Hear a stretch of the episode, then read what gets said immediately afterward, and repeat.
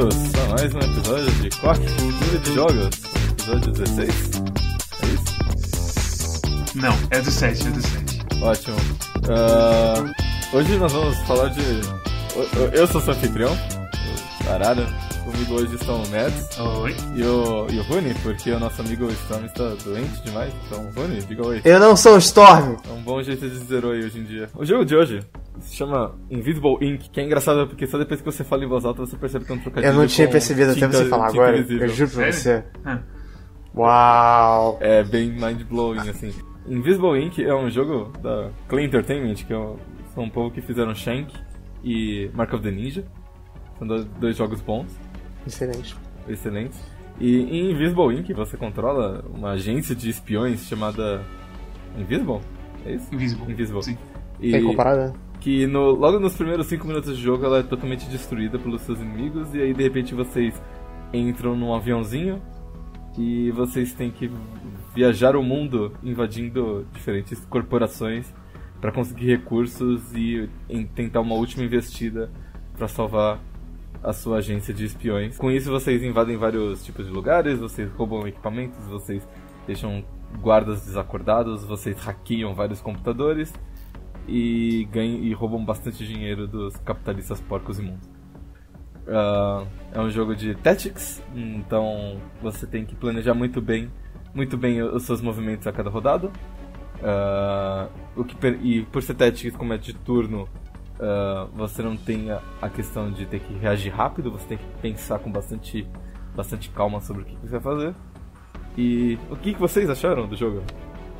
Eu gostei bastante. Eu gostei muito também.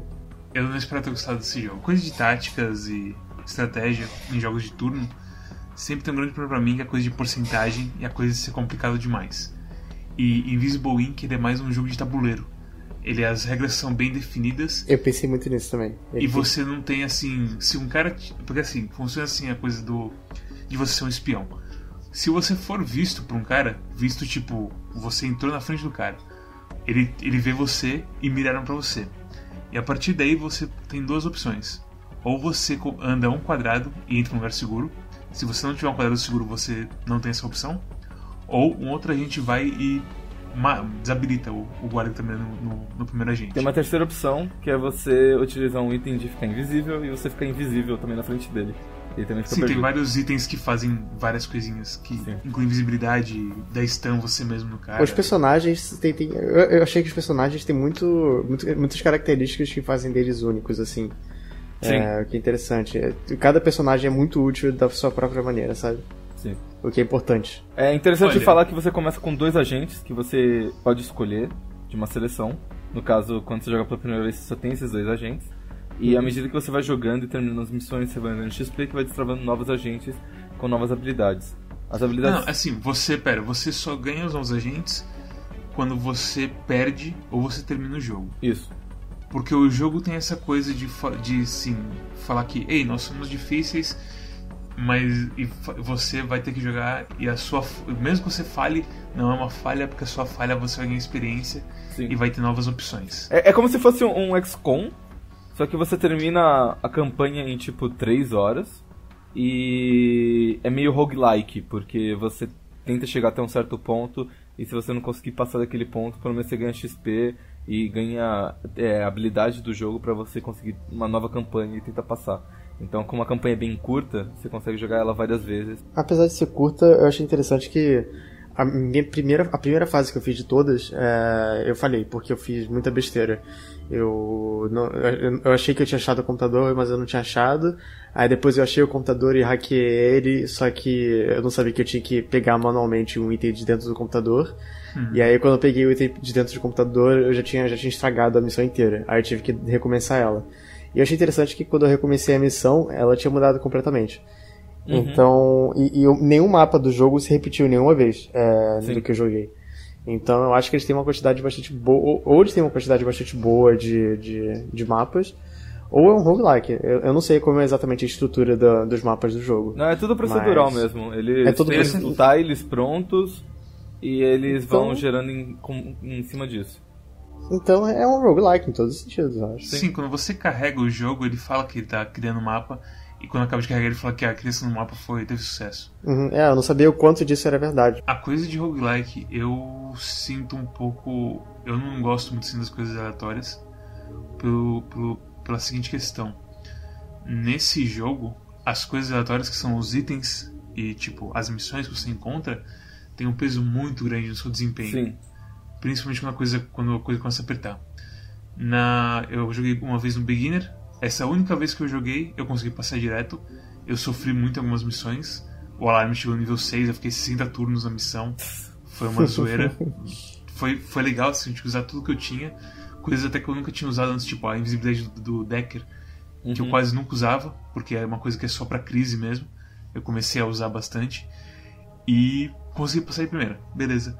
Eu comecei no Experience e começou a aparecer muitos problemas que eu não sabia como resolver ou que eu, tipo, não tinha nem noção de como eu resolveria eles. Porque Sim. simplesmente faltou recurso.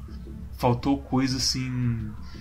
A primeira missão teve uma um cara com armadura e ele estava observando uma área que era a única, o único lugar que eu podia passar para conseguir chegar no lugar.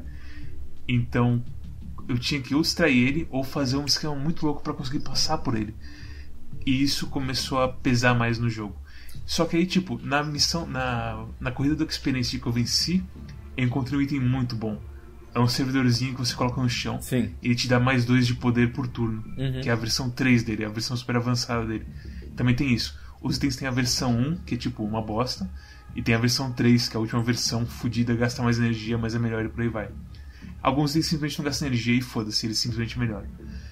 E, cara, eu consegui esse servidor, eu consegui um agente extra, eu consegui armas que atravessam a armadura e por aí vai. E aí eu consegui passar a última fase sofrendo, mas consegui passar. O, quando e... você completou o experience, de você, algum algum agente seu morreu na última missão? Eu não perdi ninguém. Ok. Eu, se eu não me engano, eu deixei um cara cair mas eu tinha o Mad Gel já, já sabendo disso. Entendi. Eu ia deixar ele morrer, mas eu ia matar o guarda e aí ia pegar ele de volta. Porque quando eu joguei no Experience, eu joguei três vezes. A primeira vez eu simplesmente fiz tudo errado e, tipo, eu fui pra última missão. Uh, é, é, é, bom deixar claro: uh, você tem 72 horas para você se equipar pra última missão. E a última missão Sim. é como se fosse a última missão de Mass Effect 2, que é uma, é uma Suicide Mission. Ou seja, você tem que conseguir a todo custo fazer o objetivo, mesmo que seus companheiros morram. E na primeira vez eu falhei, na segunda eu dei muito azar de RNG, então eu não consegui nenhuma missão de contratar outro agente.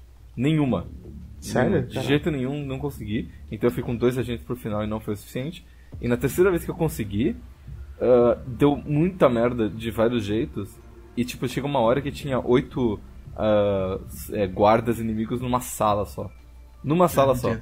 E aí, tipo, então, eu, eu, eu que... deixei um agente meu como, como bode expiatório fugi com o resto.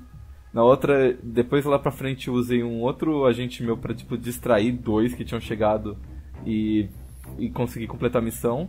Então, dois dos meus três agentes morreram, mas eu consegui completar a missão e foi tudo bem. E eu achei que isso é muito legal porque uh, é uma emoção você perder um agente. E se você vai jogar um Fire Emblem, por exemplo, você não quer perder, então você fica dando reload e tudo mais e tal, um XCOM mesmo. Você fica dando reload pra não perder os, os seus soldados assim. Só que nesse jogo, como você sabia que era a última missão, e que, tipo, é, não dá pra fazer save scamming, porque o jogo controla o save pra você e tudo mais. Então, tipo, você fala assim, não, beleza, vou ter que perder esse agente, mas eu sei que vai valer a pena, porque eles vão ficar tudo confuso e eu vou ganhar tempo pros outros. E aí, A única coisa que você tem pra controlar o save é o rewind, que depende da dificuldade que você tá, você tem um certo número de turnos que você pode simplesmente apagar do mapa e voltar pro começo dele. Sim.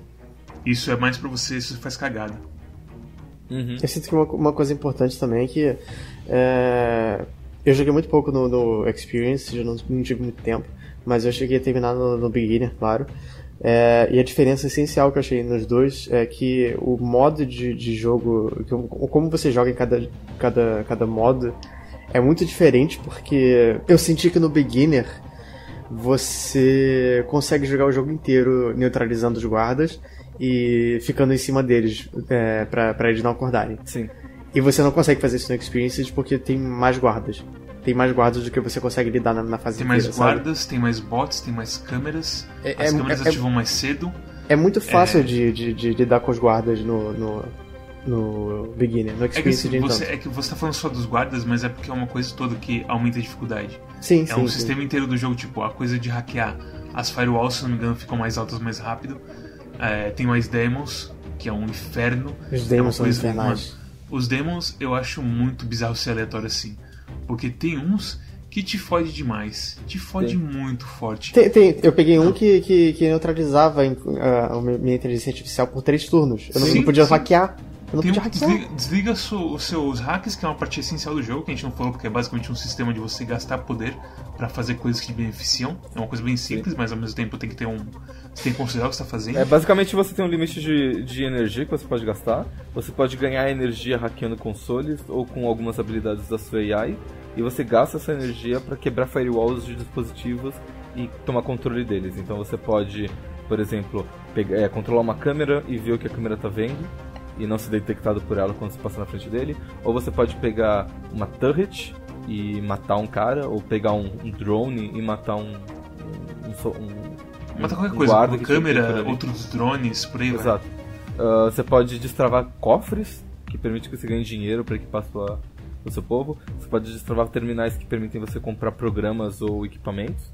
Então, basicamente, o hacking é metade do, da invasão, assim.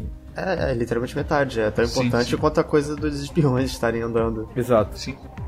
E tipo, a coisa do Daemon ser aleatória é bizarra, porque pode ser o Daemon que te desliga, Opa. pode ser o Daemon que te aumenta o custo de cada poder por mais dois, que te impede completamente de fazer qualquer coisa sem sacrificar todo o seu poder. Ou pode ser tipo o Félix, que é o Daemon que ele dobra a proteção dos cofres, mas ele dobra a recompensa dos cofres. Sim. Então ele é o Daemon assim mais. Que bom que eu te encontrei. Ou então, por Quando exemplo, você- o Daimon que tira 3 de poder seu, sabe? Porque É, quando é, eu é jogo, eu pego a International lá, que é uma das hackers. Internacional, sim. É a melhor do. Eu acho que é a melhor Eu acho ela, personagem eu jogo. acho ela a melhor melhor personagem. personagem do jogo. Que, e aí eu, eu maximizo o hacking dela. Então significa que cada console que Sim. ela pega é tipo 7 de poder ou coisa assim. E aí você A tira. Internacional, pra, pra quem não sabe, a perk inicial dela é que ela pode hackear consoles por distância. E ela detecta também, que é É, importante. Sim. ela vê coisas por com a distância e é um coquetel assim de coisas que é bem bom. Porque a, ver a distância nós, nós dois também vemos. Ela, É. ela vê através das paredes, no caso. É, mas por exemplo, se tem uma câmera em cima da porta e você tá com um decker que não tem isso, ele não sabe que tem uma câmera ali.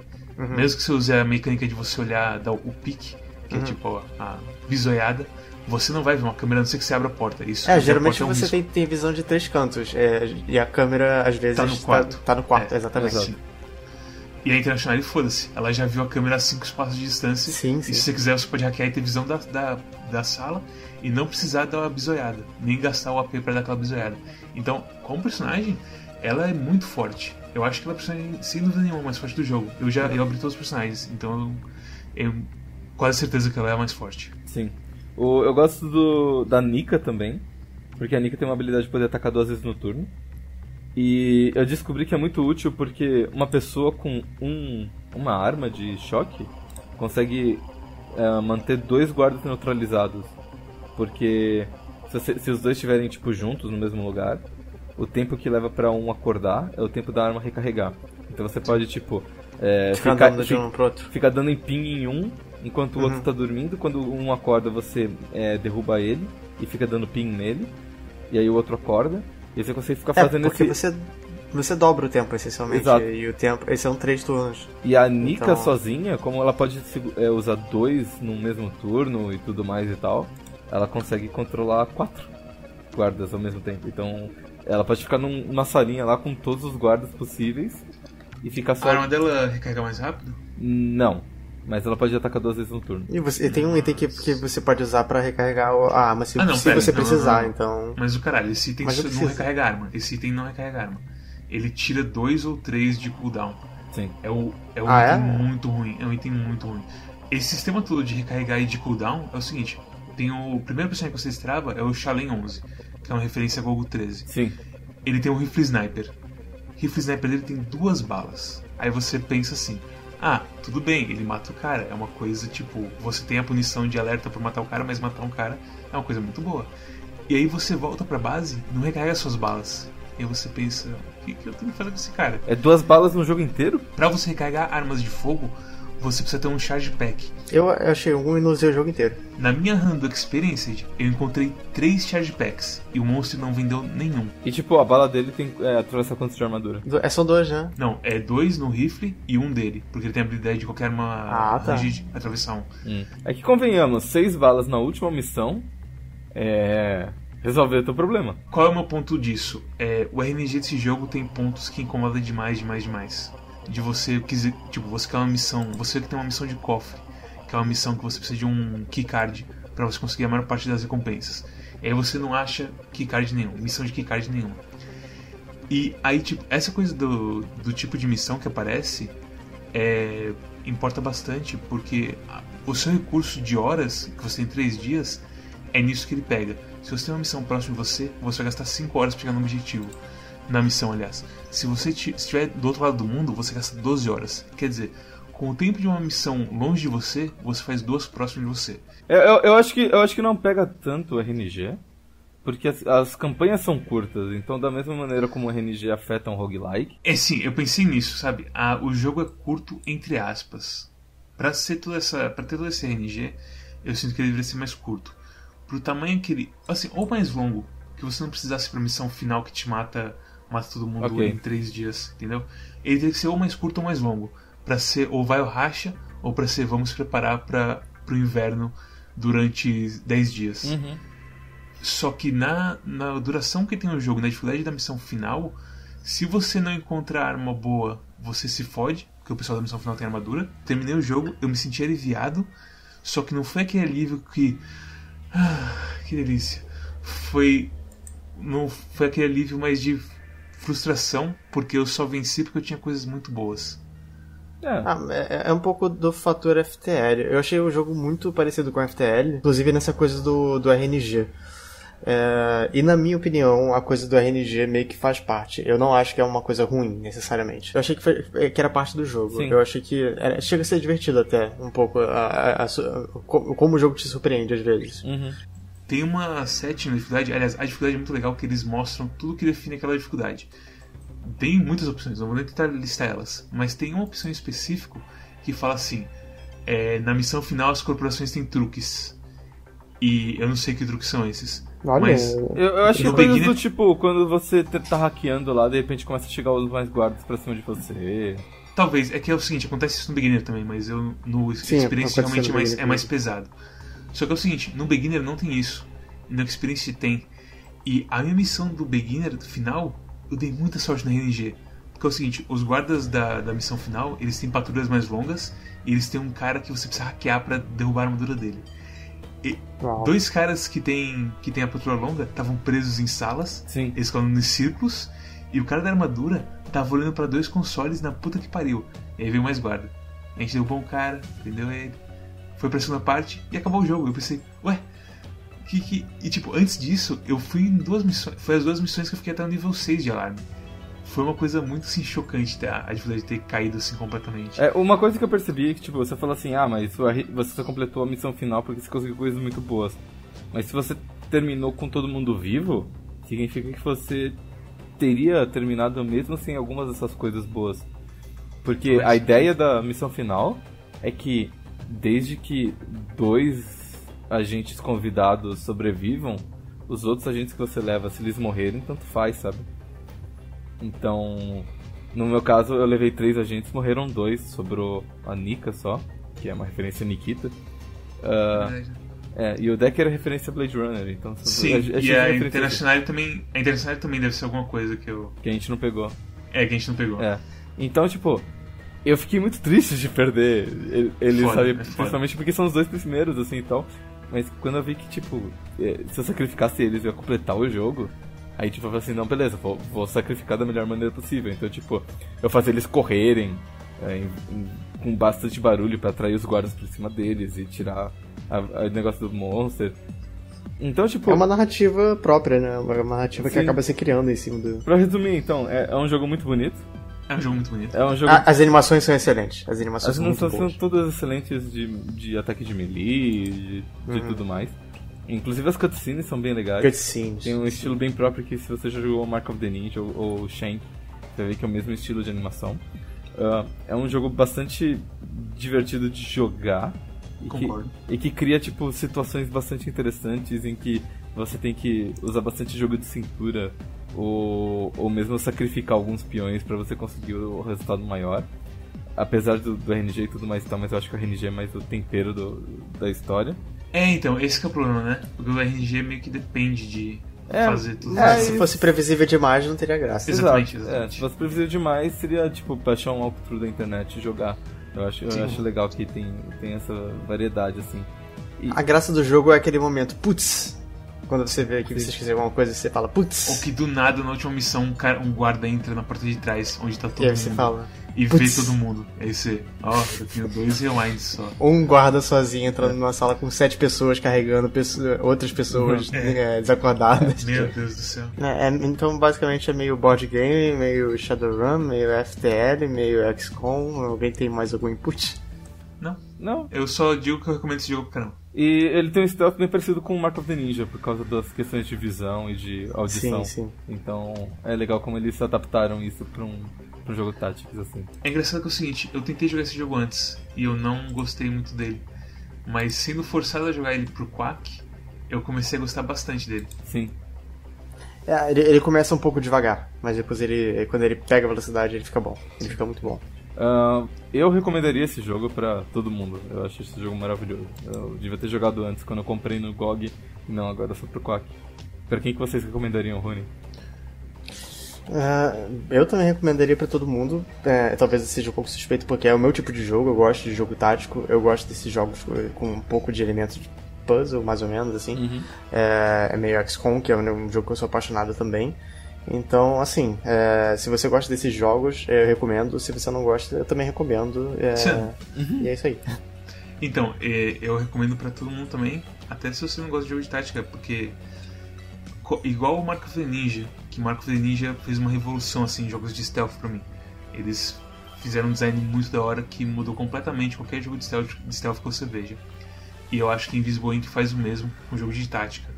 Sim. Mesmo que eu não goste muito de jogos de tática, eu gostei bem mais desse pela questão de tudo que eles fazem e o cuidado que eles fazem as coisas.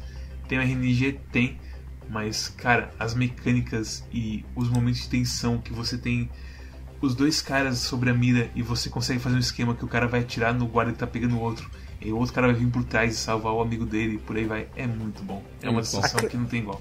A Clay é foda, né? A Clay é muito boa. A Clay é muito boa. É Começou devagar com o Shank, mas depois de Marco Ninja. É tipo, o Shank 1 foi bom, o Shank 2 é que foi o problema. Sério? É, porque Shank 2 é mais do mesmo. Mas Mark of the Ninja e Invisible Ink, meu Deus do céu. É legal, é legal. Eu gosto do 1 também. O 2 eu não joguei. Bom, se vocês gostaram desse episódio, como a gente gostou de, de gravar, uh, sigam a gente no Twitter, é arroba QuackClub, ou é, inscrevam-se no nosso canal, deem like nesse vídeo, uh, espalhem para seus amigos, falem para eles como esse jogo é maravilhoso. Uh, as, acompanhem a gente no Facebook também, que é facebook barra QuackClub. E. Ô Rune, você que, já que o Storm tá doente, me fala aí, qual que vai ser o jogo da próxima semana? Killing Floor 2. Oh, oh não, meu Deus, Deus, Storm, de onde você apareceu? Deus, foi interrompido. Interceptação. Interceptação. Uau. Como pode alguém não existir? Então começar a existir? Que coisa estranha. Falou. Não.